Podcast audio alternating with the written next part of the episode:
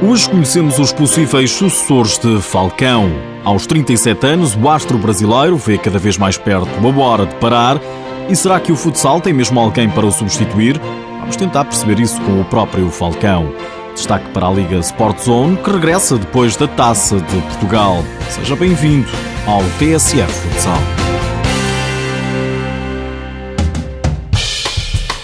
Nada é eterno. E até ele, Falcão, um dia vai ter de parar. Com 37 anos, o maior ídolo da história do futsal está cada vez mais próximo do adeus. Infelizmente, o atleta tem um prazo de validade.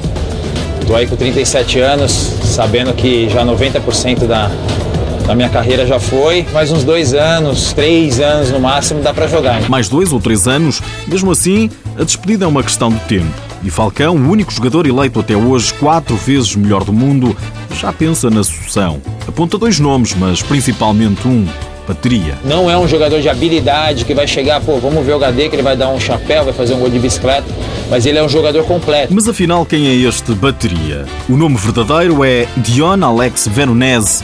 Tem 24 anos, é brasileiro, joga no Barcelona e está quase a vir para Lisboa para defrontar o Sporting na Final Four da UEFA Futsal Cup. Tem o apelido de Bateria por causa do pai, proprietário de uma loja de peças de automóveis em Santa Catarina, no Brasil. Com 4 anos de idade, eu já levei ele para o ginásio para a escolinha de futsal. E como eu tinha apelido de bateria, lá os meninos, coleguinhas deles também começaram a chamar ele de bateriazinho, né? E em Espanha há quem compare mesmo bateria com Falcão. O que terá o próprio Falcão a dizer? A bateria tem todo o potencial, um cara inteligente, um cara que sabe falar. Hoje, realmente, dos jovens jogadores, é o jogador que mais assumiu a responsabilidade de ser um ídolo. A ver, vamos, bateria consegue chegar perto do, pelo menos para muitos, inigualável atleta de futsal. Mas há ainda um jovem talento a aparecer. Gabriel, de apenas 20 anos, é uma das maiores revelações das quadras e joga no Corinthians, do Brasil. Falcão conhece o bem. No ano passado o Corinthians veio numa partida com a equipe sub-20 e acabou o jogo, eu falei desse jogador. E é um jogador que, pelo que eu vi em uma partida, eu tenho certeza que tem tudo para ser um dos grandes craques do futsal mundial. Gabriel agradece as palavras do maior ídolo. O Falcão veio falar rapidinho comigo ali, ele até brincou do jogo, né, que eu tinha feito uma boa partida. E pô, fui embora feliz, né? O Falcão falando assim, eu já.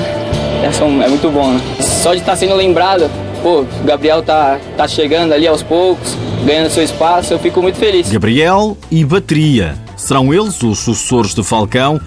Mesmo que seja o caso, vão ter ainda que esperar. espero que sim, espero que sim. Por enquanto eu ainda tô. Esse ano eu quero ganhar de novo. Esse ano eu quero ser artilheiro de novo. Então acho que é isso que me motiva e eu espero transmitir isso para os jovens que estão começando para sempre querer mais. Eu acho que isso é mais importante. Falcão promete continuar a dar que falar com jogadas incríveis, golos de todos os jeitos e feitios, mas nada é eterno. Um dia vai ter mesmo de parar. Esta entrevista foi dada ao programa Desporto Fantástico da TV Record no dia 7 de fevereiro. Este fim de semana regressa à Liga Sport Zone. Depois de ter dado lugar à Taça de Portugal, está aí a jornada 21. O Benfica faz uma viagem curta para defrontar o Olivais. O Sporting joga em casa com o Dramático de Cascais. O Braga também fica pelo norte para defrontar o Póvoa Futsal. Nas restantes partidas, o Fundão recebe o Boa Vista, o Borinhosa, o Leões Porto Salvo, o Belenenses, o Rio Ave e o Unidos Pinheirense recebe a visita do Módicos. Nos últimos dias ficamos a saber que o treinador do Sporting está entre os 10 nomeados para melhor treinador do mundo. Mas não é só. A equipa dos Leões está também ela nomeada para melhor equipa do mundo. A Seleção Nacional de Sub-19 jogou um duplo particular esta semana com a Polónia. Portugal venceu o primeiro encontro por 3-1 e perdeu o segundo por 2-0. Por hoje é tudo. Já sabe que o TSA Futsal está disponível em podcast e no blog futsal.tsf.pt. Ah, e antes de me ir embora, sabia que já há hora para o Sporting Barcelona a contar para a meia-final da UEFA Futsal Cup? O jogo está marcado para as 9 da noite, do dia 24 de abril, sexta-feira. Antes, às 6 e meia da tarde, será disputada a outra meia-final entre Dinamo Moscovo e Kairat Almaty. Como sabe, todas as partidas vão realizar-se no Meu Arena, em Lisboa. É um facto.